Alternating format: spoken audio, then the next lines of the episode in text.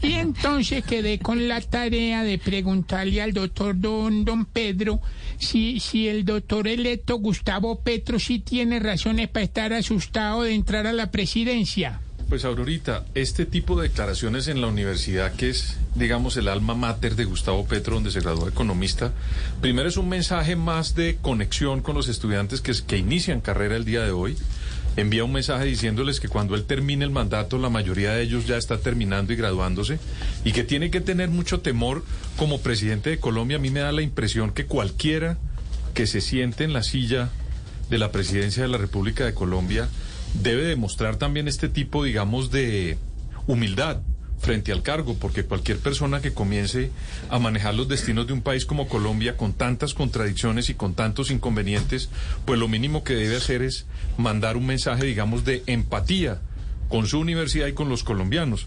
Porque mire, Aurorita, lo que le corresponde hacer a Gustavo Petro, además de asumir el cargo el 7 de agosto.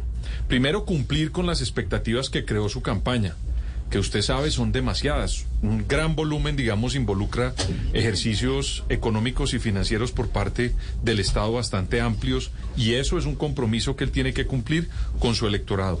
Cambiar el modelo económico como lo propuso en su campaña, que eso le daría susto a cualquiera. En un país, digamos, que ha tenido un manejo económico en un sentido, él se propone, y lo dijo en el mismo auditorio de la universidad, que iba a cambiar ese sistema que no había funcionado hasta este momento, hacer una reforma tributaria, manejar la inflación, tener en cuenta si hay recesión en el país, también manejarla. El problema, imagínese, del Congreso, terminar de conformar su gabinete, en fin. Son una serie de problemas que él tiene tan pronto se posesione que a cualquier político en una sociedad como la colombiana lo mínimo que debe hacer es mostrar esa humildad, empatía y decir que él también tiene susto, entre otras cosas, para ser responsable en el ejercicio de un cargo tan serio.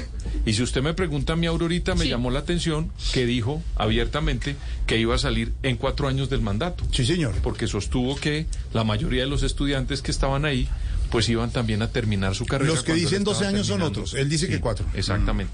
Pero esa es mi conclusión, Aurorita, de la palabra y me parece muy empática e interesante que diga eso. Miedo.